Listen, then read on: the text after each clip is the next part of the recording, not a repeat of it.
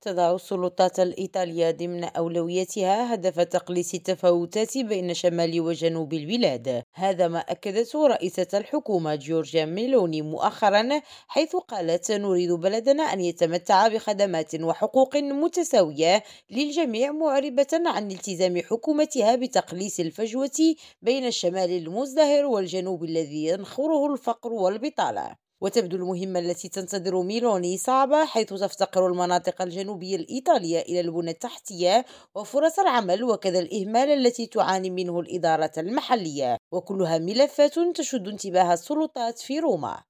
ووفقا للمعهد الوطني للإحصاء إستات فإن جنوب إيطاليا يتعرض لخطر تسونامي ديموغرافي إذ فشل من الاستفادة من مخطط التعافي الوطني والمرونة لسد الفجوة مع الشمال المزدهر. ودعا إستات في تقرير نشر مؤخرا إلى استخدام أموال هذا المخطط لوضع الشمال والجنوب على قدم المساواة في عشرة مجالات رئيسية بما في ذلك نصيب الفرد من الناتج المحلي الإجمالي والتعليم والرقمنة بهدف وقف هجرة الشباب من الجنوب بحثا عن أفاق مهنية أفضل في الشمال. هاجر راجي ريم راديو روما.